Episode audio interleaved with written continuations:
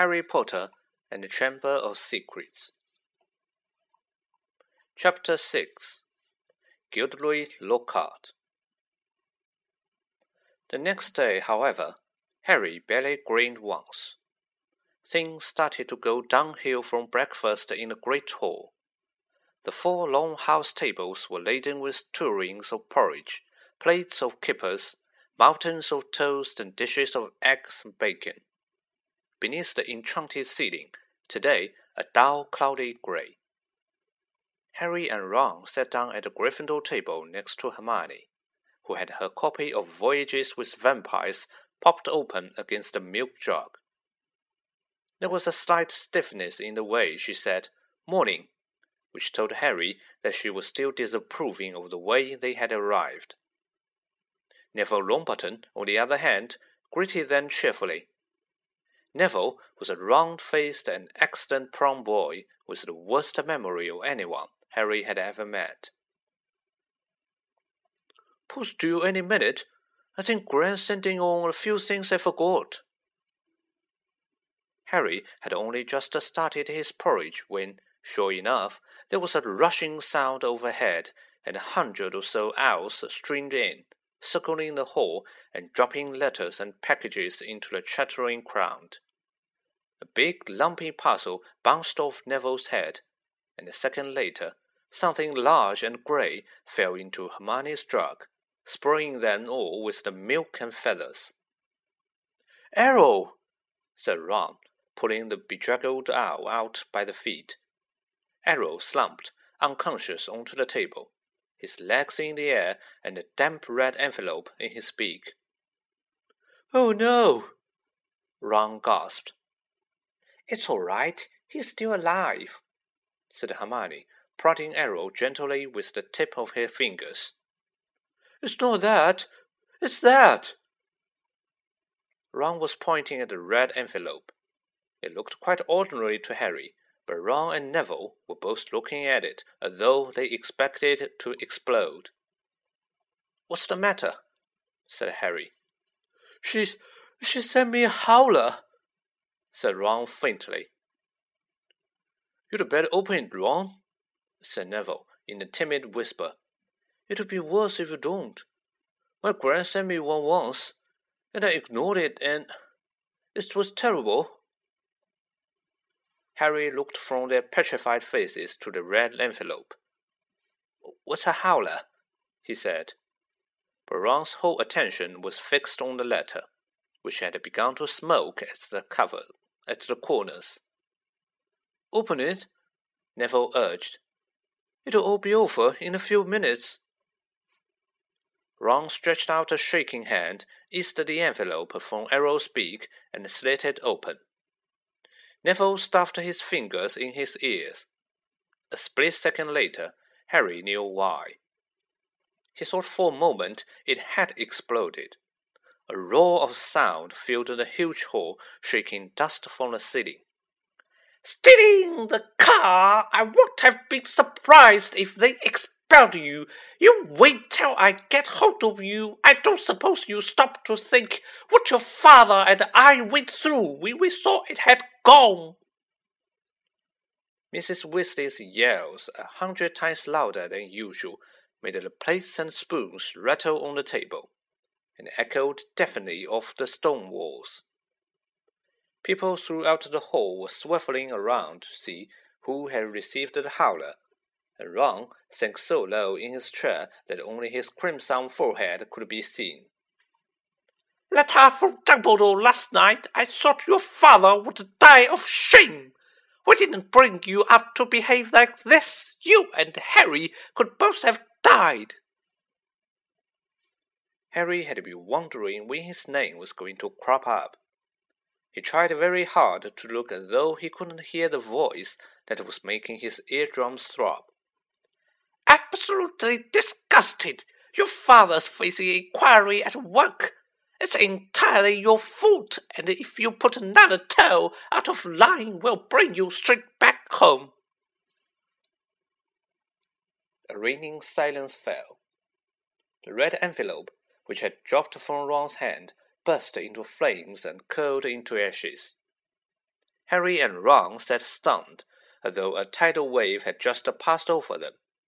A few people laughed, and gradually a babble of talk broke out again.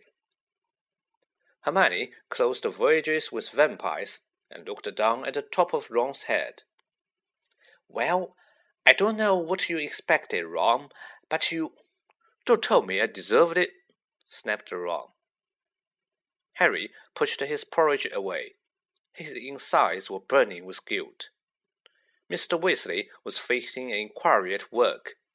After all, Mr. and Mrs. Weasley had done for him over the summer. But he had no time to dwell on this. Professor McGonagall was moving along the Gryffindor table, handing out timetables.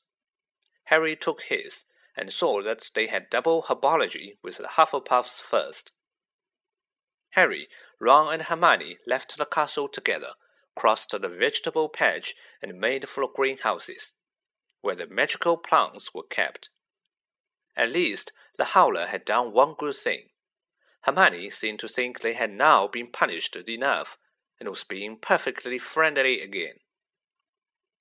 As they neared the greenhouses, they saw the rest of the class standing outside, waiting for Professor Sprout. Harry, Ron, and Hermione had only just joined them when she came striding into view across the lawn, accompanied by Gilderoy Lockhart. Professor Sprout's arm was full of bandages, and was another twinge of guilt. Harry spotted the Whomping Willow in the distance, several of its branches now in slings. Professor Sprout was a squat little witch who wore a patched hat over her fly-away hair. There was usually a large amount of earth on her clothes, and her fingernails would have made Aunt Petunia faint. Gilderoy Lockhart, however, was immaculate in sweeping robes of turquoise. His golden hair shining under a perfectly turquoise precision turquoise hat with gold trimming. Oh, hello there, Lockhart called, beaming around at the assembled students. Just been showing Professor Sprout the right way to Dr. Whomping Willow, but I don't want you to run away with the idea that I'm better at herbology than she is. I just happen to have met several of these exotic plants on my travels. Greenhouse Street today, chaps, said Professor Sprout, who was looking distinctly disgruntled, not, not at all her usual cheerful self. There was a murmur of interest. They had only ever worked in Greenhouse 1 before. Greenhouse 3 housed the far more interesting and dangerous plants. Professor Sprout took a large key from her belt and unlocked the door. Harry caught a whiff of damp earth and fertilizer mingling with the heavy perfume of some giant, umbrella sized flowers dangling from the ceiling. He was about to follow Ron and Hermione inside when Lockhart's hand shot out. Hey, I've been wanting a word. You don't mind if he's a couple of minutes late, do you, Professor Sprout? Judging by Professor Sprout's scowl, she did she did mind, but Lockhart said, That's a ticket and closed the greenhouse door in her face. Harry, said Lockhart, his large white teeth gleaming in the sunlight as he shook his head. Harry, Harry, Harry. Completely nonplussed, Harry said nothing. When I heard, well, of course, it was all my fault. Could I have kicked myself? Harry had no idea what he was talking about. He was about to say so when Lockhart went on. Don't know when I've been more shocked. Flying a car to Hogwarts. Well, of course, I knew at once when you had done it. Stood out a mile. Harry, Harry, Harry. It was remarkable how he could show every one of those brilliant teeth even when he wasn't talking. Give you a taste for publicity, didn't I? said Lockhart. Give you the bug. You got on the front page of the paper with me, and you couldn't wait to do it again. Oh, no, Professor. See, Harry, Harry, Harry, said Lockhart, reaching out and grasping his shoulder. I understand. Natural to want a bit more once you've had the first taste, and I blame myself for giving you that, because it was bound to go to your head. But see here, young man, you can't start flying cars to try and get yourself noticed. Just calm down, all right? Plenty of time for all that when you are older. Yes, yes, I know what you're thinking. It's all right for him. He's an internationally famous wizard already. But when I was twelve, I was just as much as a nobody as you are now. In fact, I would say I was even more of a nobody. I mean, a few people have heard of you, haven't they? All that business with he who must not be named. He glanced at the lightning scar on Harry's forehead. I know, I know, it's not quite as good as winning Witch Weekly's Most Charming Smile award five times in a row, as I have, but it's a start, Harry. It's a start. He gave Harry a hearty wink and strolled off. Harry stood stunned for a few seconds. Then, remembering he was supposed to be in the greenhouse, he opened the door and slid inside.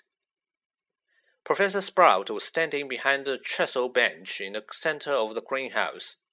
About twenty pairs of different colored earmuffs were lying on the bench. When Harry had taken his place between Ron and Hermione, she said, We'll be reporting mandrakes today. Now, who can tell me the properties of the mandrake? To nobody's surprise, Hermione's hand was first into the air. Mandrake or mandragora is a powerful restorative, said Hermione, sounding as usual as though she had swallowed the textbook. It is used to return people who have been transfigured or cursed to their original state. Excellent! Ten points, Gryffindor, said Professor Sprout. The mandrake forms an essential part of most antidotes. It is also, however, dangerous. Who can tell me why? Hermione's hand narrowly missed Harry's glasses as they shot up again. The cry of the mandrake is fatal to anyone who hears it, she said promptly. Precisely. Take another ten points, said Professor Sprout. Now, the mandrakes we have here are still very young. She pointed to a row of deep trays as she spoke, and everyone shuffled forward for a better look. A hundred or so tufty little plants, purplish green in color, were growing there in rows. They looked quite unremarkable to Harry, who didn't have the slightest idea what Hermione meant by the cry of the mandrake. Everyone take a pair of earmuffs, said Professor Sprout. There was a scramble as everyone tried to seize a pair that wasn't pink and fluffy. When I tell you to put them on, make sure your ears are completely covered, said Professor Sprout. When it is safe to remove them, I will give you the thumbs up. Right, earmuffs on. Harry snapped the earmuffs over his ears. They shut out sound completely. Professor Sprout put a pink fluffy pair over her own ears, rolled up the sleeves of her robes, grasped one of the tufty plants firmly, and pulled hard. Harry let out a gasp of surprise that no one could have heard. Instead of roots, a small, muddy, and extremely ugly baby propped out of the earth. The leaves were growing right out of his head, he had pale green, mottled skin and was clearly boring at the top of his lungs. Professor Sprout took a large plant pot from under the table and plunged the mandrake into it, burying him in dark, damp compost until only the tufty leaves were visible. Professor Sprout dusted off her hands, gave them all a thumbs up, and removed her own earmuffs. As our mandrakes are only seedling, their cries won't kill yet, she said calmly, as though she had just done nothing more exciting than water a begonia. However, they will knock you out for several hours, and as I am sure none of you want to miss your first day back, make sure your earmuffs are securely in place while you work. I will attract your attention when it is time to pack up. Fall to the tray. There's a large supply of pots here. Compose the insects over there, and be careful of the venomous tentacula it's teething. She gave a sharp stab to a spiky, dark red plant as she spoke, making the jaw in long feathers that had been inching sneakily over her shoulders. Harry, Ron, and Hermione were joined at their tray by a curly-haired Hufflepuff boy Harry knew by sight, but had never spoken to. Justin Finch Fletchley, he said brightly, shaking Harry by the hand. Know who you are, of course, the famous Harry Potter, and you're Hermione Granger, always topping everything. Hermione beamed as she had her hand shaken too. And Ron Weasley, wasn't that your flying car? Ron didn't smile. The howler was obviously still on his mind. That Lockhart something, isn't he? said Justin happily as they began filling their plump paws with dragon dung compost. Awfully brave chap. Have I read his books?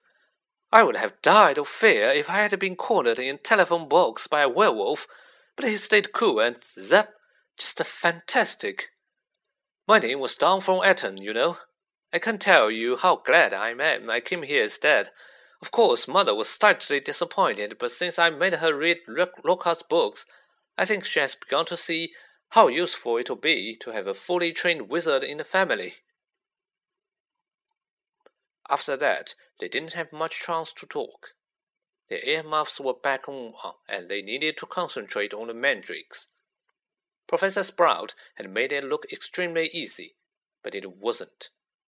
The mandrakes didn't like coming out of the earth, but didn't seem to want to go back into it either. They squirmed, kicked, flailed their sharp little fists, and gnashed their teeth.